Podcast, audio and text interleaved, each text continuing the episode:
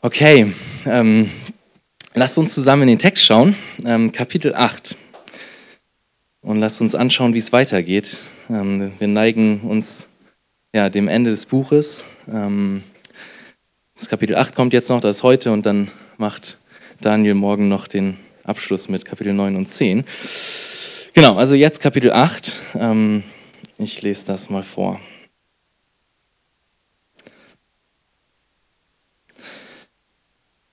An jenem Tag schenkte der König Ahasveros der Königin Esther das Haus Hamans, des Bedrängers der Juden. Und Mordecai kam vor den, vor den König, denn Esther hatte ihm mitgeteilt, was er für sie war. Und der König zog seinen Siegelring ab, den er, dem, den er Haman weggenommen hatte, und gab ihn Mordecai. Und Esther setzte Mordecai über das Haus Hamans ein. Und noch einmal redete Esther vor dem König und fiel vor seinen Füßen nieder. Und sie weinte und flehte ihn an, das von Haman, dem Agagita vorbereitete Unheil abzuwenden und seinen Anschlag, den er gegen die Juden geplant hatte. Und der König reichte Esther das goldene Zepter entgegen. Da erhob sich Esther, trat vor den König hin und sagte, wenn es dem König recht ist und wenn ich Gunst vor ihm gefunden habe und die Sache vor dem König genehm ist und ich ihm wohlgefällig bin, dann widerrufe man schriftlich die Briefe mit dem Anschlag des Agagitas Haman, des, Sohn des, äh, des Sohnes Hamedatas, die er geschrieben hat, um die Juden auszurotten, die in allen Provinzen des Königs leben.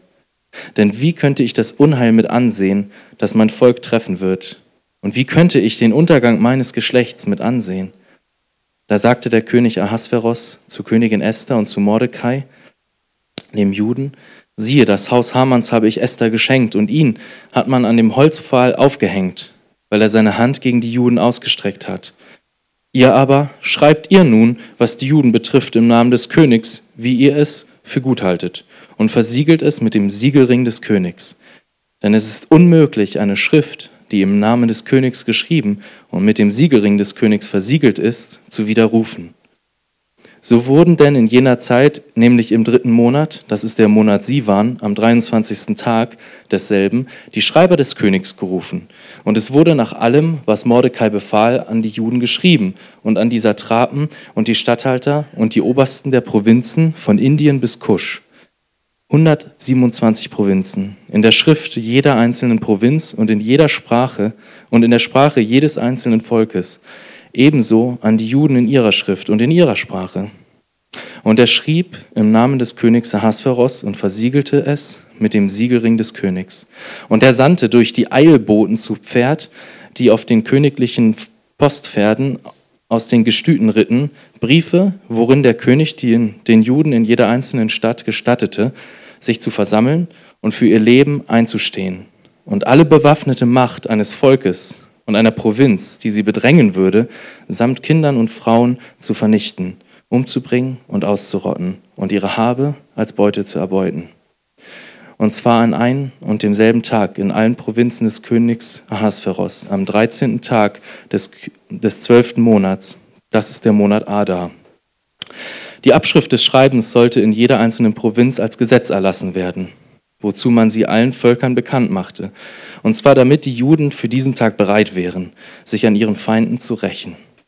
Die Eilboten, die auf den königlichen Postpferden ritten, zogen auf das Wort des Königs schnell und in Eile aus. Und das Gesetz wurde in der Burg Susa erlassen. Und Mordecai ging von seinem Platz vor dem König hinaus in königlicher Kleidung aus violettem Purpur und weißem Leinen, mit einem großen goldenen Diadem und in einem Mantel aus Bysus und rotem Purpur. Die Stadt Susa aber, die Stadt Susa aber jauchzte und war fröhlich. Den Juden war Licht und Freude und Wonne und Ehre zuteil geworden. Und in jeder einzelnen Provinz und in jeder einzelnen Stadt, überall, wohin das Wort des Königs und sein Gesetz gelangten, war Freude und Wonne bei den Juden, Gastmahl und Festtag. Und viele aus den Völkern des Landes wurden Juden, denn Furcht vor den Juden war auf sie gefallen. Lass mich beten. Lieber Herr, danke, dass du jetzt hier bist. Danke, dass das unsere Hoffnung ist, Herr. Und Jesus, ich möchte jetzt so sehr bitten für die Predigt, dass du unsere Herzen, ja, unsere müden Herzen aufrüttelst und ausrichtest auf dich, Herr. Ich bitte dich so sehr darum, dass du in unsere Herzen sprichst, uns überführst, uns tröstest und uns ermutigst, uns ermahnst. Ähm, Jesus, darum bitte ich dich, dass du wirkst, Herr. Und ich bitte dich darum, dass du doch alle Ehre bekommst, Herr. Dass es hier nicht um mich geht, dass es hier nicht um irgendwen anders geht, als allein um dich, Herr. Darum bitte ich dich. Schenk das.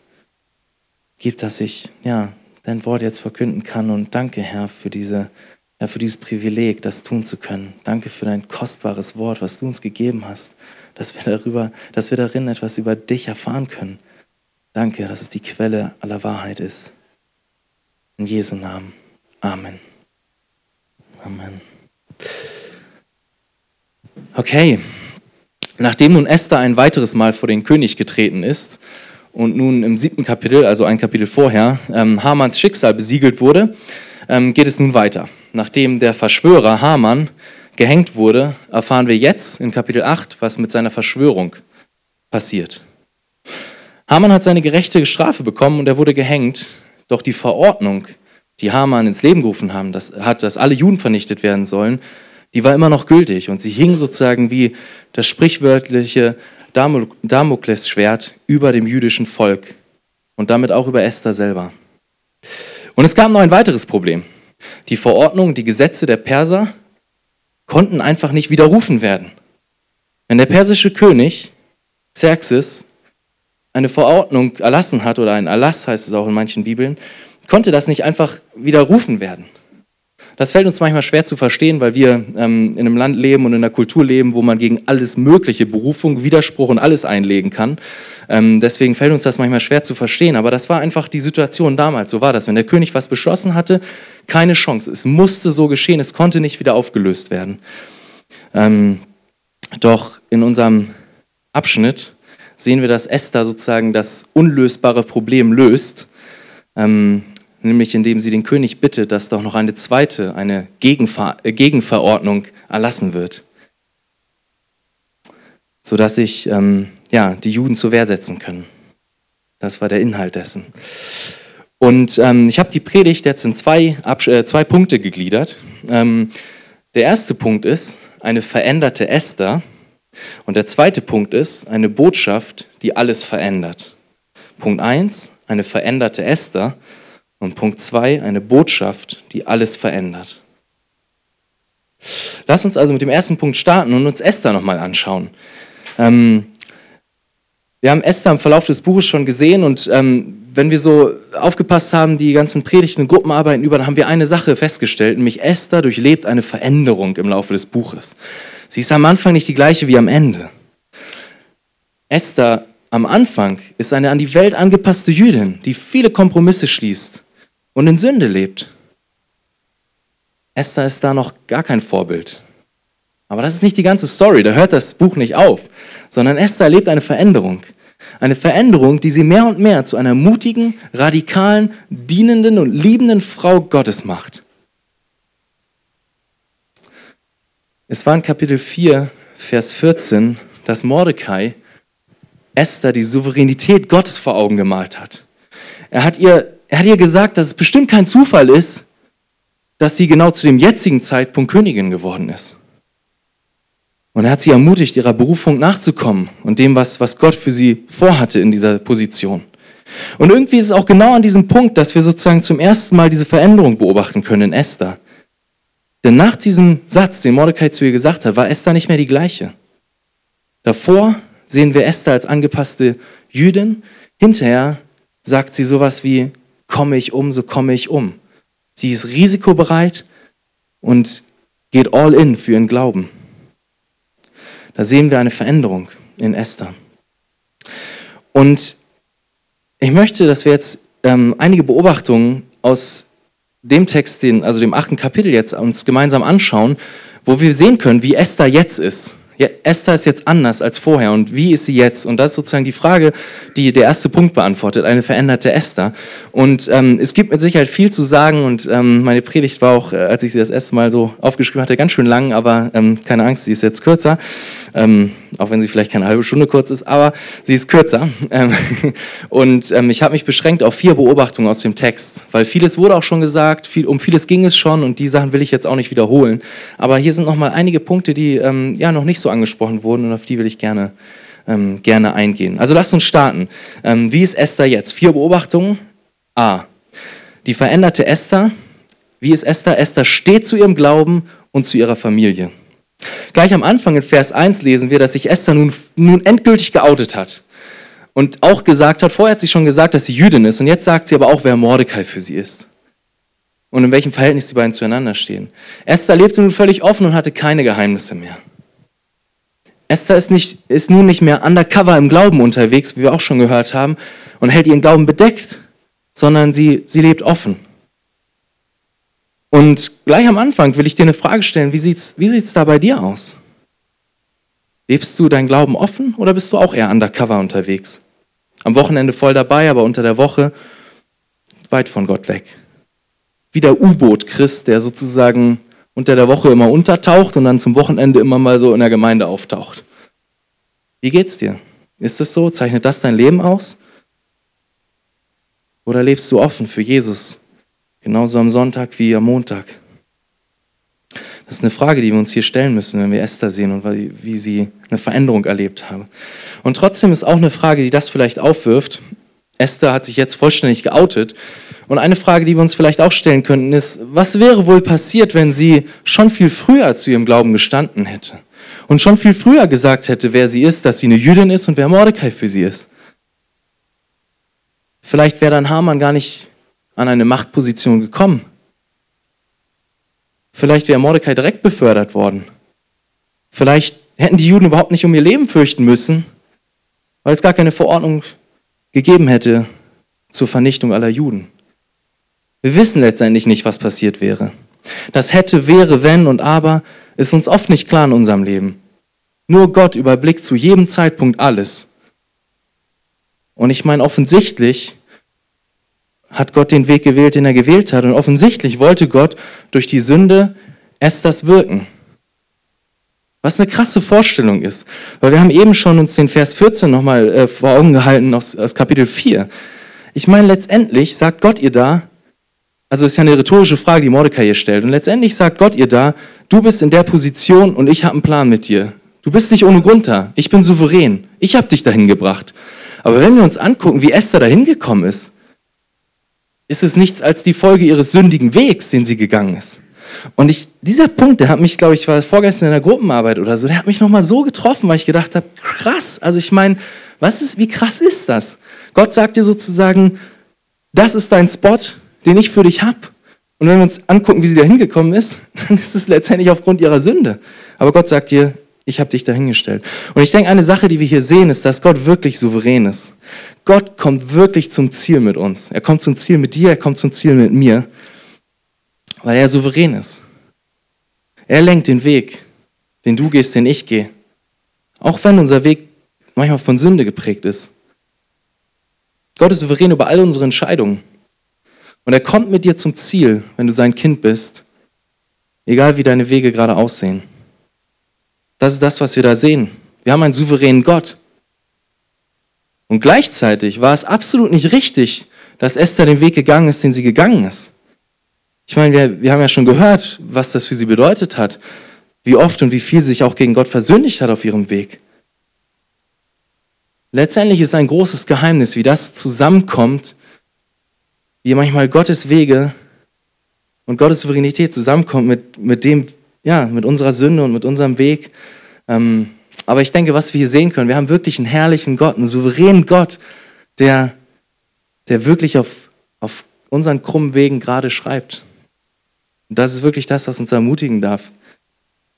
Wenn wir uns anschauen, wie, ja, wenn wir uns Esthers Leben anschauen. Doch wie ist Esther noch? Wie ist Esther jetzt noch? B. Die veränderte Esther Esther ist freigiebig. In Vers 2 sehen wir, dass Esther vom König den Besitz des Haman bekommt. Esther bekommt das Haus Hamans, heißt es, den Besitz von Haman. Der König wurde verraten von Haman sozusagen und nach persischem Recht ging dann all sein Besitz von dem Verräter in das, also sozusagen in den königlichen Besitz über. Und der König hatte entschieden, Mensch, ich gebe all das Esther. Doch die Frage ist, was macht Esther? Behält sie es für sich? Nein, schaut rein in Vers 2. Am Ende steht dort, sie gibt es weiter an Mordecai. Esther hat, es hat Besitz bekommen und wahrscheinlich nicht wenig. Ich meine, Haman war ja vorher der zweitreichste oder zweitmächtigste Mann im ganzen äh, Königreich. Und Esther gibt es weiter an Mordecai. Esther ist freigebig, sie gibt gerne. Ich meine, wahrscheinlich hatte sie auch genug an materiellen Dingen und trotzdem sehen wir hier, dass sie nicht gierig und geizig an dem festgehalten hat, was sie bekommen hat, sondern dass sie gerne gegeben hat. Und ich denke, das soll uns herausfordern und wir sollen uns die Frage stellen, wenn wir Esther hier so sehen, habe ich ein Herz, was gerne gibt? Lebe ich nach dem Motto von Jesus, wo Jesus gesagt hat, geben ist seliger als nehmen? Oder denke ich eigentlich, nee, nehmen ist seliger und bei mir behalten? Teile ich gerne. Und ich meine, das wird ganz klein und ganz praktisch manchmal. Biete ich den anderen etwas an von den Snacks, die ich bekommen habe, die ich vielleicht gerade gekauft habe, oder nicht? Teile ich. Gebe ich meinen Zehnten? Investiere ich meine Finanzen in Gottes Reich? Oder gebe ich eigentlich alles nur für mich aus? Und habe so die Haltung, oh, das ist ja alles meins. Oder habe ich die Haltung, nee, Gott, es ist alles deins. Was willst du? Was soll ich mit dem Geld machen, was du mir gegeben hast? Prüf dein Herz. Auch mir persönlich fällt es in dem Bereich oft schwer. Ähm, auch zum Teil meinen engsten Leuten einfach immer wieder freigebig, ja, zu geben, zu teilen. Ähm, ist auf jeden Fall ein Punkt, der mich auch neu herausgefordert hat. Und da, ja, sind wir alle in einem Boot. Also es ist nichts, was uns in die Wiege gelegt ist als Menschen. Aber ich denke, die Bibel ist deutlich in dem Punkt. Es soll uns herausfordern. Esther ist freigebig. Bist du es auch? Was sehen wir noch? C. Die veränderte Esther. Esther identifiziert sich mit ihrem Volk. Esther präsentiert nun ihr Anliegen. Doch was ist ihr Anliegen? Fragt sie etwas für sich selbst? Ich meine, der König hat ihr angeboten, du kannst die Hälfte des Reiches haben. Und was macht sie? Geht es ihr um sich selbst, um ihre Ehre, um ihr Leben? Nein. Esther hat ein, ein neues Herz. Esther hat ein, ein verändertes Herz. Sie identifiziert sich mit ihrem Volk. Ihr Volk ist ihr nicht egal. Wir sehen das in Vers 6. Lass uns noch mal reinschauen. Esther sagt dort, denn wie könnte ich dem Unglück zusehen, das mein Volk treffen würde? Und wie könnte ich zusehen, wie mein Geschlecht umkommt? Esther identifiziert sich mit ihrem Volk. Und auch wir gehören zu Gottes Volk, wenn wir an Jesus glauben. Wir sind Geschwister, wir sind Familie, wir sind Kinder desselben Vaters im Himmel. Und die Frage, die ich dir stellen will, ist, identifizierst du dich mit deinen Geschwistern hier auf der Erde? In Hebräer 13, Vers 3 lesen wir einen herausfordernden Satz, einen Befehl, was wir machen sollen. Und zwar steht dort, gedenkt an die Gefangenen, als wärt ihr Mitgefangene und derer, die misshandelt werden, als solche, die selbst auch noch im Leib leben. Ich meine, jeden Tag leiden und sterben deine Geschwister auf dieser Welt für ihren Glauben.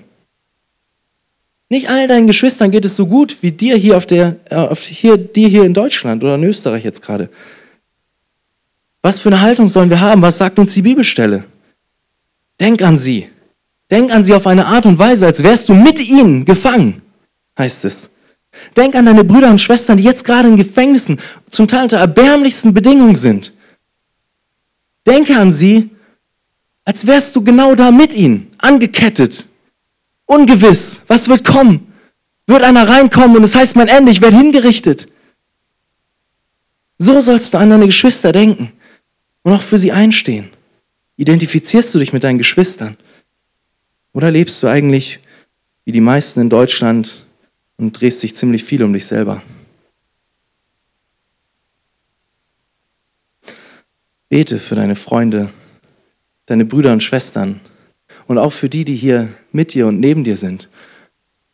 Die Anwendung ist nicht nur für die Geschwister, die leiden, die wir vielleicht gar nicht persönlich kennen, sondern die Anwendung ist auch für, für dich und mich hier, ganz konkret in der Jugend, in der Arche. Wie sieht da wie sieht es da aus? Paulus ist echt ein krasser Typ gewesen. Und ich möchte einen Vers lesen aus Galater 4, Vers 19, wo etwas deutlich wird von, ja, von dem, wie Paulus das gelebt hat. Und zwar in Galater 4, Vers 19 steht eine Sache, und zwar, meine Kinder, um die ich noch einmal Geburtswehen leide, bis Christus in euch Gestalt gewinnt. Ich meine, ist das nicht krass, was Paulus hier sagt? Die meisten von euch haben wahrscheinlich noch keine Geburt miterlebt. Doch eine Sache ist kein Geheimnis. Es ist ein vergleichsweise langwieriger und äußerst schmerzhafter Prozess, bis das Kind dann endlich auf der Welt ist. Wahrscheinlich ist Angela die Einzige hier, die das äh, selber erlebt hat. Ich meine, aber es ist krass, Paulus hat sich so sehr mit seinen Geschwistern identifiziert, dass er sie erstens ihre, seine Kinder nennt, seine Kinder, und zweitens sein, sein Begleiten und sein um sie sorgen drückt er aus wie, ich leide Geburtswehen um meine Brüder und Schwestern. Ich meine, das ist, das ist wie eine Geburt. Bis Christus in dir weiter Gestalt gewinnt, bis du Jesus ähnlicher wirst. So eine Intensität hatte Paulus, als er, als er gelebt hat. Wo sind die Leute, die dir wirklich auf dem Herzen liegen? Die Geschwister, die du auf dem Herzen trägst, mit denen du dich identifizierst, für die du betest, für die du einstehst, die dir wirklich am Herzen liegen. Hast du die gleiche Intensität wie Paulus in seinen Gebeten, die gleiche Liebe zu deinen Geschwistern, in deinem Hauskreis, in deinem Freundeskreis? Ich meine, so sollten unsere Beziehungen aussehen, wenn wir uns das Neue Testament als Vorbild nehmen. Das soll und darf uns alle herausfordern auch mich persönlich hat es nochmal neu herausgefordert, wirklich im Gebet einzustehen, intensiv zu beten, zu ringen, nicht geblendet zu sein von dem, ja, mit dem die Welt einen immer wieder blenden will, sondern zu beten, zu kämpfen und zu sehen, was wirklich wichtig ist in dieser Welt. Nämlich, dass wir Jesus ähnlicher werden und unseren Weg mit Jesus gehen. Ich, aber auch du und du und du. Doch nun zu meiner letzten Beobachtung, wie die veränderte Esther ist aus dem Text heraus. Die veränderte Esther liebt und gibt sich hin. Esther reicht es nicht, alleine gerettet zu sein. Nein, das ist ihr nicht genug. Sie will nun auch, dass ihr Volk gerettet wird. Ihr persönlicher Feind Haman, der ist schon erledigt. Aber das reicht ihr nicht. Sie hat eine so andere Haltung. Sie will, dass ihr Volk gerettet wird. Sie ist nicht eine, die sich um sich selber dreht, sondern um andere. Sie hat eine Haltung, die auch Jesus hatte. Eine Haltung, die Jesus hatte, der sein Leben am Kreuz für uns gegeben hat. Für dich und für mich. Jesus hing nicht an sein Leben. Er hat sein Leben hingegeben. Er hat geliebt, gedient bis zum Tod am Kreuz. Hat er die Interessen der anderen höher geachtet als seine eigenen. Die Interessen von dir und mir. Welch eine große Demut sehen wir bei Jesus. Ich möchte noch einmal Philippa 2, Vers 3 bis, äh, 3 bis 8 lesen. Ein paar Verse, wo das wahrscheinlich so deutlich wird wie an wenigen anderen Stellen. Dort steht, dort kommt zuerst der Befehl und danach die Begründung für den Befehl. Vers 3. Tut nichts aus Selbstsucht oder nichtigem Ehrgeiz, sondern in Demut achte einer den anderen höher als sich selbst. Jeder schaue nicht auf das Seine, sondern auf jeder auf das des anderen. Und jetzt die Begründung. Denn ihr sollt so gesinnt sein, wie es Christus, Jesus auch war, der, als er in der Gestalt Gottes war, es nicht wie ein Raub festhielt, Gott gleich zu sein, sondern er entäußerte sich selbst, nahm die Gestalt eines Knechtes an und wurde wie die Menschen. Und in seiner äußeren Erscheinung als ein Mensch erfunden, erniedrigte er sich selbst und wurde gehorsam bis zum Tod. Ja, bis zum Tod am Kreuz. Jesus hat geliebt. Er hat in Demut unser Leben über sein eigenes gestellt. Unsere Rettung. Und deswegen sollten auch wir in Demut einander höher achten als uns selber. So sagt es unser Text. Also wie sieht es in deinem Herzen aus mit Demut? Dienst du? Gibst du dich hin? Liebst du, wie Jesus geliebt hat? Liebst du, wie Esther geliebt hat? Lass dich herausfordern. Doch lass uns zum zweiten Punkt der Predigt kommen. Eine Botschaft, die alles verändert. Dazu können wir nochmal in Vers 5 schauen. Wir lesen von, in Vers 5 von der ersten Verordnung. Wir lesen davon, dass Haman ein Gesetz erlassen hat, nachdem alle Juden an einem Tag ausgerottet werden sollten. Die Juden sind also nach wie vor noch in großer Gefahr. Haman wurde zwar schon gehängt, doch seine Verordnung steht noch. Es droht die Vernichtung der Juden. An einem Tag steht die Vernichtung aller Juden bevor. Sie standen sozusagen unter dem Urteil des Königs, unter dem Urteil der Verordnung, welches Haman in die Wege geleitet hatte. Und das Urteil lautete Vernichtung aller Juden. Frauen, Kinder, Männer, Senioren, allen stand die drohende Vernichtung bevor. Und genauso wie den Juden, wie die Juden unter dem Urteil standen, welches unwiderruflich feststand, genauso stehen auch wir unter einem Urteil. Wir sind voller Sünde. Wir haben uns gegen einen heiligen und gerechten Gott aufgelehnt. Wir lieben nicht, wie wir sollen. Wir sind stolz, überheben uns, wir betrügen, wir lügen, wir klauen, verletzen, ehren Gott nicht und so weiter. Wir sind sündig, nennt die Bibel das. Und deswegen steht auch über uns Menschen ein gerechtes Urteil, und zwar Verdammnis. Qualvolle Bestrafung der Hölle für immer. Denn nur diese Strafe kann der Gerechtigkeit Gottes der wir nicht entsprechen und die wir nicht erfüllen, Genüge getan werden. Es ist dieses Urteil, was bedrohlich über einem jeden Menschen steht, wie das sprichwörtliche Damoklesschwert, welches jederzeit auf uns niederstürzen kann und uns vernichten kann. Das ist deine und meine Situation ohne Christus. Doch es gibt auch gute Nachrichten. Denn wie auch Esther das scheinbar Unmögliche möglich gemacht hat, indem sie vor dem König eine Gegenverordnung bekommen hat, diese zweite Verordnung. Genauso hat auch Gott einen Weg geschaffen, das scheinbar Unmögliche möglich zu machen. Unser Urteil steht felsenfest. Da ist kein Wenn und Aber, keine Diskussion, kein Graubereich. Auf uns lastet der Zorn des allmächtigen Gottes. Und der Lohn der Sünde ist der Tod, sagt die Bibel. Doch Gott hat das scheinbar Unmögliche möglich gemacht, indem er Jesus auf diese Erde sandte Gott gab seinen einzigen, seinen geliebten Sohn auf diese Erde für dich und für mich. Kleine Würmer. Gott gab sein Ein und alles hin. Jesus kam auf diese Welt, er lebte das perfekte Leben, was du und ich hättest leben sollen, und er starb am Kreuz. Damit wir jetzt schon nicht mehr unter dem Urteil stehen müssen, sondern ein ewiges Leben haben. Ein Leben mit Jesus, ein Leben mit Sinn, ein Leben mit Friede, mit tiefer Freude. Das hat Jesus für dich und mich getan. Und am Kreuz hat Gott, nicht auch, hat Gott auch nicht einfach das Urteil über unsere Sünde widerrufen. Gott hat nicht einfach gesagt, ach na gut, dann vergebe ich den Menschen halt, alles wieder gut. Nein, seine Gerechtigkeit, sein Wort, was feststeht und unwiderruflich ist, hat nach Strafe und nach Wiedergutmachung verlangt. Deswegen musste Jesus auch sterben. Deswegen musste Jesus überhaupt kommen. Jesus trug meine und auch deine Strafe. Die gerechte Strafe lag auf ihm.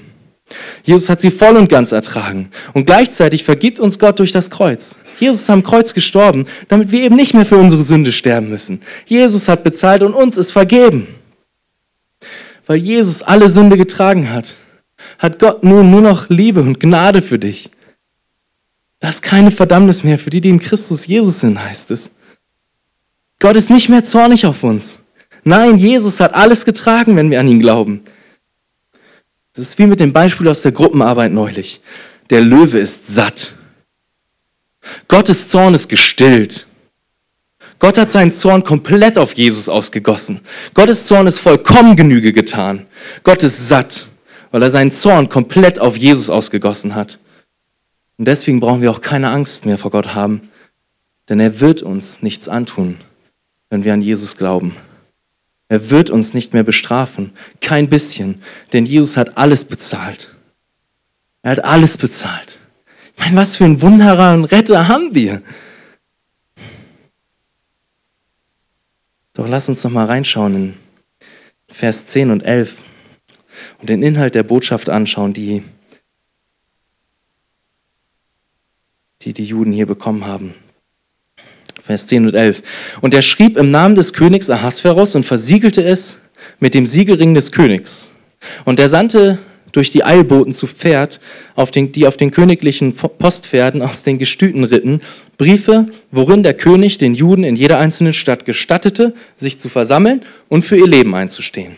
Und alle bewaffnete Macht eines Volkes und einer Provinz, die sie bedrängen würde, samt Kindern und Frauen zu vernichten, umzubringen und auszurotten und ihre Habe als Beute zu erbeuten. Die erste Verordnung zu widerrufen war nicht möglich. Doch es konnte eine Gegenverordnung gemacht werden. Es konnte eine zweite Verordnung gemacht werden. Die erste Verordnung war ungefähr zwei Monate her zu dem Zeitpunkt. Und sie wurde im ganzen Königreich publik gemacht. Und nun wurde die zweite, diese Gegenverordnung, wie ich sie nenne, von Esther und Mordecai verfasst. Und es sollten noch circa neun Monate vergehen, bis beide Verordnungen gleichzeitig aktiv werden würden und es zum Showdown kommen würde. Und mit dieser Gegenverordnung stellt sich interessanterweise das gottlose Königreich Persien hinter das Volk der Juden, hinter den Bund, den Gott einst mit Abraham geschlossen hatte. In 1. Mose 12, Vers 3 ah, lesen wir, ich will dich segnen, ich will segnen, die dich segnen und verfluchen, die dich verfluchen. Wir sehen hier, dass Gott absolut souverän ist. Er lenkt, er lenkt wirklich die Herzen von Königen wie Wasserbäche, heißt es in Sprüche 21.1. Gott ist wirklich souverän. Ihm ist nichts zu groß. Für ihn war es ein leichtes, das Herz des Königs zu lenken, so wie er es wollte. Und das darf dich und mich wirklich ermutigen. Wir haben so einen souveränen Gott, der gut ist und der für dich ist. Das ist so unvorstellbar und dennoch ist es wahr. Denn Gott ist souverän, er ist Gott, er ist allmächtig und gleichzeitig ist er gut und er ist für dich. Wenn der eine oder das, ohne das andere wäre, wäre es schlimm. Entweder wäre Gott einer, der eh nichts kann, der nicht souverän ist, der irgendwie nicht Gott ist, aber der mich lieb hat. Was bringt es mir nichts? Oder wir haben einen Gott, der, der absolut souverän ist und absolut groß ist, aber nicht für mich ist. Und das ist schrecklich. Aber Gott ist beides, wenn wir an Jesus glauben. Und so finden wir in Römer 8, 28 diese wunderbare Verheißung, dass uns alles zum Besten dienen wird. Alles. Weil Gott uns liebt und weil er souverän ist, weil er Gott ist. Und das darf dich ermutigen in der herausfordernden Situation, in der du jetzt gerade steckst, in der du stecken wirst nach der Freizeit, wenn wir hier aus diesem Trainingscamp wieder rausgehen in den Alltag, Versuchungen da sind, die Welt da ist, Freunde da sind, die Verlockung da ist der Welt.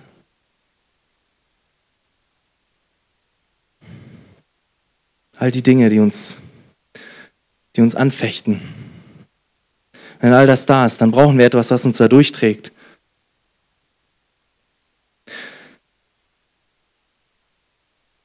wenn Pornografie und Selbstbefriedigung an deine Tür klopft, dann brauchst du etwas, was dich durchträgt. Dann brauchst du etwas, womit du kämpfen kannst. Dann brauchst du Verheißung aus Gottes Wort, von denen du weißt, Gott, Gott wird mich durchtragen. Er ist, er ist die wahre Freude, nicht die Sünde. Doch was heißt es in dieser Gegenverordnung? Was, was heißt es? Was ist den Juden da was ist ihnen da geschenkt oder was, was haben die davon? In der Gegenverordnung wurde den Juden erlaubt, sich zu verteidigen. Vorher hatten die Juden kein Recht, sich zu verteidigen. Und hätten sie es getan, wären sie wahrscheinlich noch viel brutaler vernichtet werden, denn dann hätten sie sich gegen das Königreich Persiens gestellt. Sie hatten kein Recht, sie wären sicher alle umgekommen. Doch jetzt hatten sie die offizielle Erlaubnis, sich zu verteidigen. Und interessanterweise hatten sie nicht einfach das Recht, alle anderen abzuschlachten, nach ihrem Belieben. Es war kein Freifahrtsschein, Vergeltung zu üben und äh, es war kein Freifahrtschein, einfach alle abzuschlachten. Nein. Sie durften sich gegen all jene verteidigen, die sie angreifen würden. Selbst wenn sie von Frauen und Kindern angegriffen werden würden, durften sie sich zur Wehr setzen.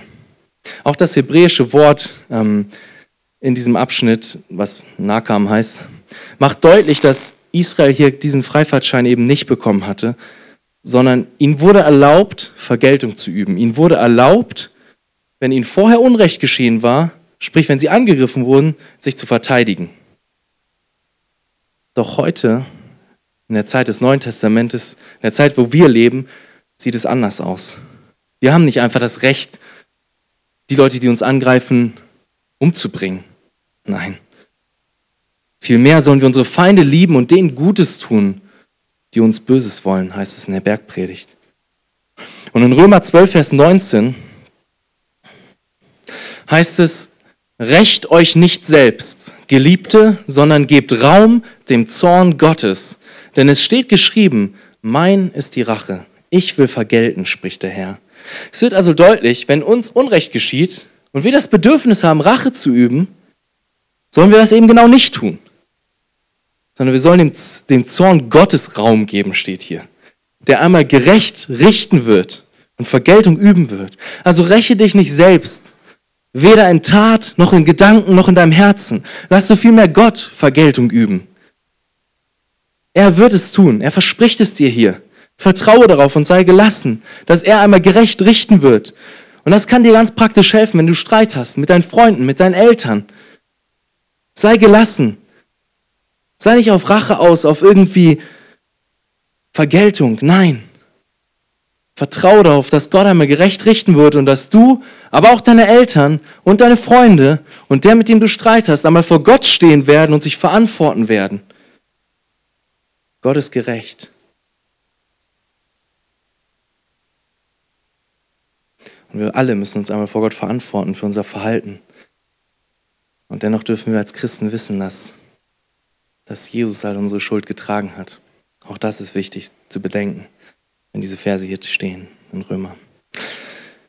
In Vers 9, 10 und auch 14 sehen wir noch eine Sache, und zwar, dass die Botschaft verkündigt werden sollte.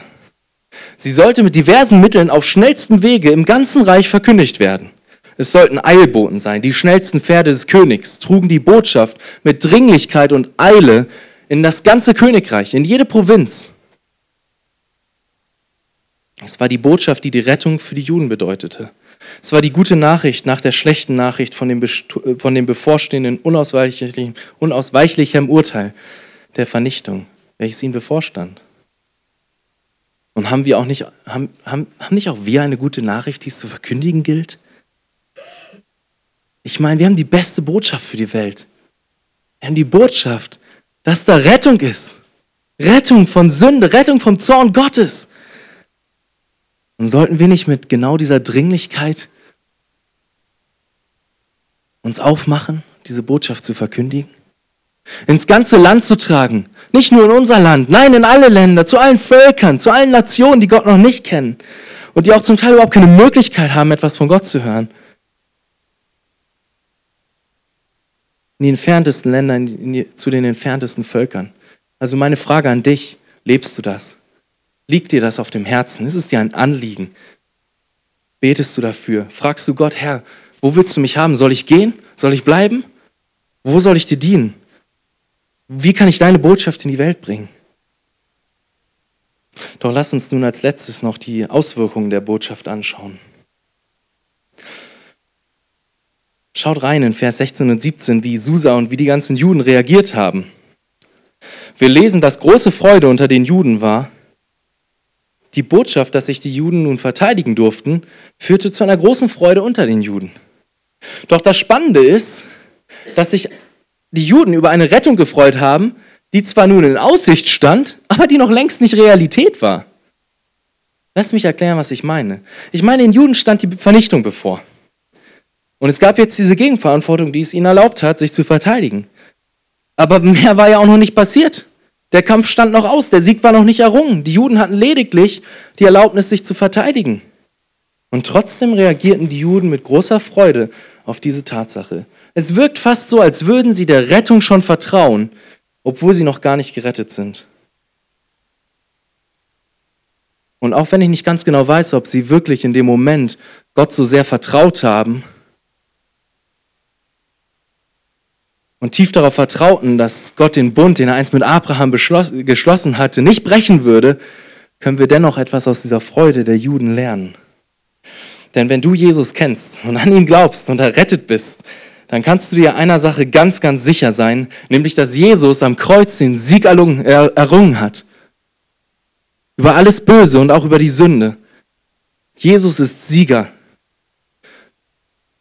Auch wenn du gerade noch mit Sünde zu kämpfen hast kannst du dir sicher sein, dass wenn du an Jesus glaubst, dass Jesus einmal diese Sünde in deinem Herzen besiegen wird.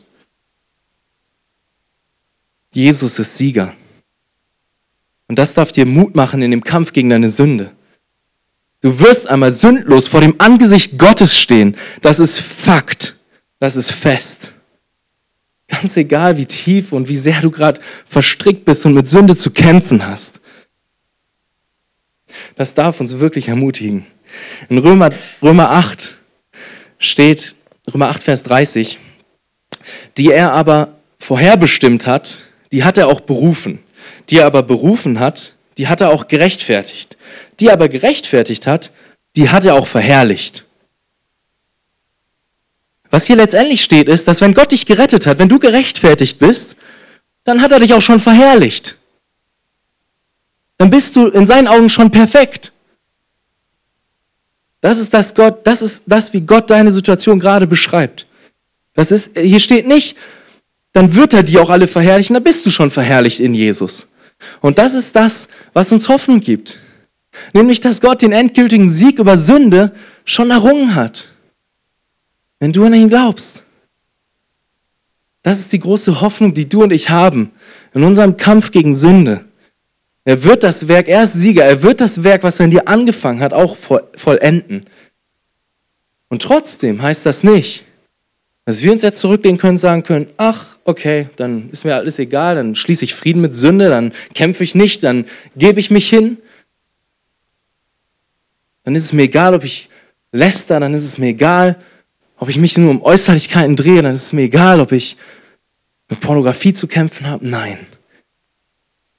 Aber diese Wahrheit, dass Gott einmal siegen wird, ist die absolute Grundlage, die uns überhaupt erst Hoffnung gibt, umso mehr zu kämpfen, umso mehr unseren, unseren Weg mit Jesus zu gehen und alle Wege und Mittel zu nutzen, gegen Sünde zu kämpfen und Sünde zu töten in unserem Leben, wie es in Römer 8, Vers 13 heißt.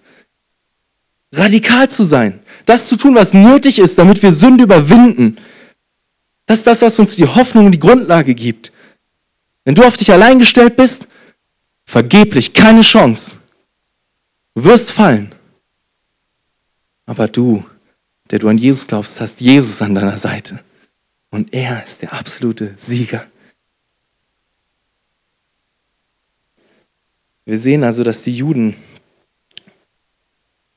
nach dieser zweiten Verordnung eben reagiert haben mit Freude. Steht dort in Vers 16, sie hatten Licht und Freude, Frohlocken und Ehre. Und vorher nach der ersten Verordnung, auch interessant, standen vier Dinge, was sie dann hatten. Trauern, Fasten, Weinen und Klagen. Das äh, hatten wir vorher in, in den Kapi anderen Kapiteln gelesen. Doch die Frage ist, ich meine, das Blatt hat sich gewendet. Doch die Frage ist, hat sich in der Realität wirklich etwas verändert? Ich meine, es war ja noch gar nichts geschehen. Die Juden waren weder in Realität irgendwie bedroht, noch hatte die Vernichtung angefangen, noch sind sie jetzt irgendwie gerettet worden. Da war noch nichts von passiert. Und dennoch erlebten sie eine emotionale Achterbahn der Gefühle. Ihre Emotionen im Hier und Jetzt wurden von den Gedanken und Vermutungen darüber geprägt, was einmal in der Zukunft kommen könnte. Erst befürchteten sie die Vernichtung, obwohl diese noch überhaupt nicht begonnen hatte, und dann freuten sie sich, obwohl sie noch überhaupt nicht gerettet wurden. Und geht es uns nicht häufig auch so? Wir machen uns Gedanken über unsere Zukunft. Was könnte sein, wenn? Oder, oh, bald ist die Schule vorbei, ich weiß noch gar nicht, was ich machen soll, was werde ich überhaupt einen Job finden? Was, was wird sein? Ich meine, kurz gesagt, wir machen uns Sorgen. Doch Jesus macht uns eine Sache in Matthäus 6 ganz deutlich, nämlich, dass wir uns nicht sorgen sollen. Dort steht in Matthäus 6, 34, darum sollt ihr euch nicht sorgen um den morgigen Tag, denn der morgige Tag wird für das Seine sorgen. Jedem Tag genügt seine eigene Plage. Jesus sagt uns hier also ganz deutlich, und es ist nicht nur ein weiser Ratschlag von, von dem Kumpel Jesus. Nein, es ist ein Befehl, genauso wie Jesus uns befiehlt, dass wir in Reinheit leben sollen, befiehlt er uns hier, sorge dich nicht. Jesus sagt, mach dir keine Sorgen, was der morgige Tag, was die Zukunft mit sich bringt. Jeder Tag hat genug Plage, genug Sorgen an jedem Tag schon, sich mit den Dingen zu beschäftigen, die dann sind. Kein Grund, sich über Sachen in der Zukunft zu sorgen. Und der Grund, warum wir uns nicht Sorgen brauchen, ist nicht, weil da nicht auch bedrohliche Dinge in der Zukunft sein können und passieren können. Nein. Sondern der Grund, warum wir uns nicht Sorgen brauchen, ist der, dass wir einen guten Hirten haben, der für uns sorgt. Wir haben einen Gott, der allmächtig ist und gut ist und der sich um uns kümmert. Der gute Hirte gibt sein Leben für die Schafe. Und genau das hat Jesus getan. Er hat sein Leben gegeben für dich und mich. Er ist den Weg gegangen an das Kreuz. Der gute Hirte, hat sein Leben für uns gegeben. Er versorgt dich und mich. Der Herr ist mein Hirte.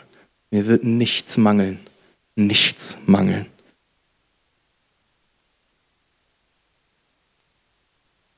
Das hat Jesus am Kreuz bewiesen, dass er vollkommen für dich, für dich ist und alles für dich gibt. Er hat sein Leben gegeben für dich und für mich. Und daran wollen wir auch gleich, wenn wir das Abendmahl feiern, neu denken und uns neu dessen bewusst machen, was für einen großen, großen Gott wir haben. Lass mich jetzt zum Abschluss noch beten und das Lobpreisteam kann auch schon gerne auf die Bühne kommen. Lieber Vater, ich danke dir so sehr dafür, dass du da bist und dass du uns dein Wort gegeben hast. Und ich danke dir dafür, dass du ja einfach da bist, dass du regierst, dass du mächtig bist, Herr. Ich danke dir dafür, dass du uns so sehr liebst, dich um uns sorgst, dich um uns kümmerst. Dass du unser treuer, guter, guter Hirte bist, der sein Leben gegeben hat für die Schafe. Jesus, du hast die 99 zurückgelassen und bist dem einen Schaf nachgegangen. Und hast es auf, auf deinen Schultern zurückgetragen. Jesus, danke, dass wir solch einen, solch einen Gott haben. Danke, dass du solch ein Gott bist, Herr. Danke, Herr, für deine Größe, für deine Souveränität, die wir auch im Buch Esther sehen können. Wow, wie ermutigt können wir sein von dir, Herr. Ich bitte dich und gleichzeitig bitte ich dich auch, dass du uns herausforderst, uns veränderst, Herr, in den Punkten, die du in unseren Herzen auch angesprochen hast durch diese Predigt. Bitte, veränder du uns. Lass uns reichlich Frucht tragen zu deiner Ehre, Herr, damit du groß wirst, damit du noch viel größer in unserem Leben wirst, sichtbar wirst, Herr, damit du zunimmst, wir abnehmen, Herr. Schenk, dass das Realität ist und immer mehr wird in einem jeden von uns. Darum bitte ich dich in Jesu Namen. Amen.